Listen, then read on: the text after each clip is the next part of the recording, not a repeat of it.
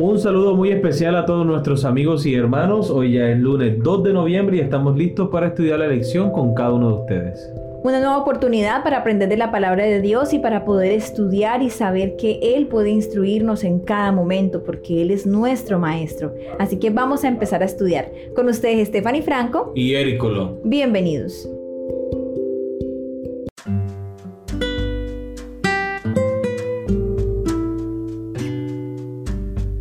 Fugitivo, el título de la lección para el día de hoy. Lee Génesis capítulo 28, versículo 10 al 17.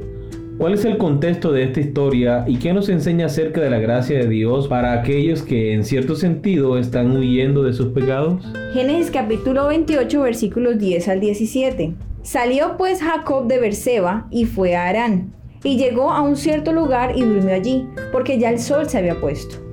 Y tomó de las piedras de aquel paraje y puso a su cabecera y se acostó en aquel lugar.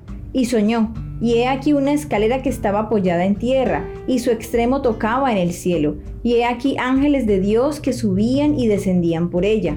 Y he aquí Jehová estaba en lo alto de ella, el cual dijo, Yo soy Jehová, el Dios de Abraham tu padre, y el Dios de Isaac. La tierra en que estás acostado te la daré a ti y a tu descendencia. Será tu descendencia como el polvo de la tierra, y te extenderás al occidente, al oriente, al norte y al sur. Y todas las familias de la tierra serán benditas en ti y en tu simiente. He aquí yo estoy contigo, y te guardaré por donde quiera que fueres, y volveré a traerte a esta tierra, porque no te dejaré hasta que haya hecho lo que te he dicho. Y despertó Jacob de su sueño y dijo, Ciertamente Jehová está en este lugar, y yo no lo sabía.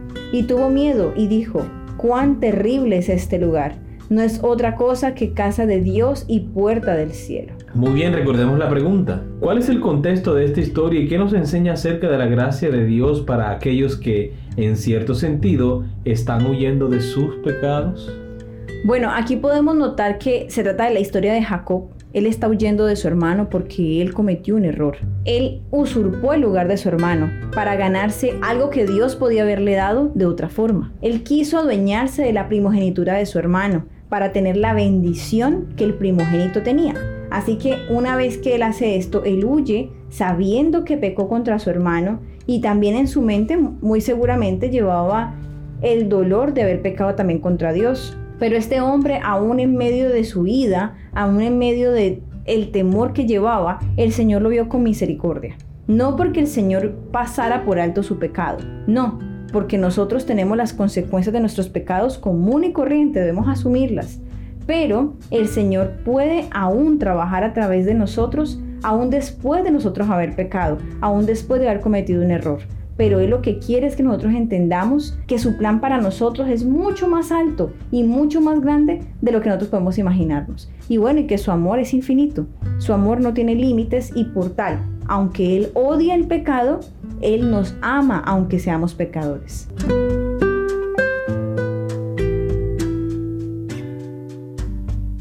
En su trato con el resto de la familia, Jacob, con la ayuda de su madre, cayó en crueles engaños y ahora lo está pagando. Su hermano está respirando amenazas violentas contra él y él se ha convertido en un fugitivo que se dirige hacia la casa de su tío en Arán. Todo es inestable y aterrador. Un día Jacob avanza penosamente hasta que anochece y cae la oscuridad. Está en el medio de la nada, con el cielo como techo. Al encontrar una piedra como almohada, se duerme. Pero la inconsciencia del sueño pronto se ve interrumpida. Recibe el famoso sueño y la escalera que se ve se apoya en la tierra y se extiende hasta el cielo. Los ángeles suben y bajan por ella. Luego oye una voz que dice, Yo soy Jehová, el Dios de Abraham. La voz continúa repitiendo las promesas que Jacob conoce de la tradición familiar. Tu descendencia será inmensa, será una bendición para todas las familias de la tierra. He aquí, yo estoy contigo, continúa la voz, y te guardaré por donde quiera que fueres, porque no te dejaré hasta que haya hecho lo que te he dicho. Génesis 28:15. Elena de White escribió acerca de cómo Pablo, mucho tiempo después, contemplaba la visión de la escalera de Jacob que representaba a Cristo, quien unió la tierra con el cielo y al hombre finito con el Dios infinito. Su fe se fortaleció al recordar cómo los patriarcas y los profetas habían confiado en uno, que fue su sostén y consolación y por quien él sacrificaba su vida. Hechos de los Apóstoles, página 422. Jacob se despierta y se dice a sí mismo, ciertamente Jehová está en este lugar y yo no lo sabía. Lo que sucedió aquí es impresionante. Él nunca olvidará el lugar y le pondrá nombre. Luego jura lealtad a Dios para toda la vida. Me pregunta, amor, cuántas veces Dios ha estado allí a nuestro lado y nosotros no nos hemos dado cuenta, así como Jacob. Muchas veces preguntamos dónde está Dios en la crisis, en las dificultades, en los problemas, en todas esas situaciones que vivimos como seres humanos y que aparentemente nos parece que son injustas. Y nos preguntamos, ¿dónde está Dios? Y muchas veces tenemos a Dios a nuestro lado y no nos damos cuenta, porque estamos huyendo de nuestro pecado, estamos huyendo de nuestro sentido de culpa, nos sentimos tan, tan miserables que quitamos la vista del cielo, quitamos la vista de Dios y pensamos que estamos solos, pero no, Dios está allí a nuestro lado, esperando que nosotros clamemos por Él, que nosotros confesemos nuestros pecados, que nosotros nos declaremos delante de Dios como pecadores y que reconozcamos nuestra necesidad de Dios en nuestras vidas. Así que, amigo, hermano, Dios está allí a tu lado. Debemos tener un corazón sensible para percibirlo. Muy bien, hemos llegado a la pregunta final. ¿Qué podemos aprender de esta historia acerca de cómo Dios en Cristo busca alcanzarnos a pesar de nuestros pecados? Nuevamente, ¿por qué este principio debe ser el eje de la educación cristiana? El texto de Jeremías capítulo 18, versículo 2 al 6 puede responder muy bien a esta pregunta. Dice el Señor en su palabra, versículo 2, levántate y vete a la casa del alfarero y allí te haré oír mis palabras. Y descendí a la casa del alfarero y he aquí que él trabajaba sobre la rueda. Y la vasija de barro que él hacía se echó a perder en su mano y volvió y la hizo otra vasija según le pareció mejor hacerla. Entonces vino a mí palabra de Jehová diciendo, no podré yo hacer de vosotros como este alfarero, oh casa de Israel. Dice Jehová, he aquí que como el barro en la mano del alfarero, así sois vosotros en mi mano, oh casa de Israel. Amén. Este texto dice que en las manos del alfarero se echó a perder la vasija que estaba formando.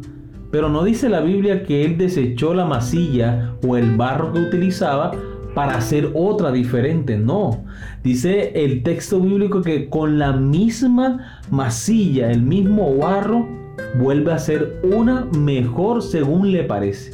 Entonces este texto bíblico nos da a entender que Dios no desecha a los seres humanos.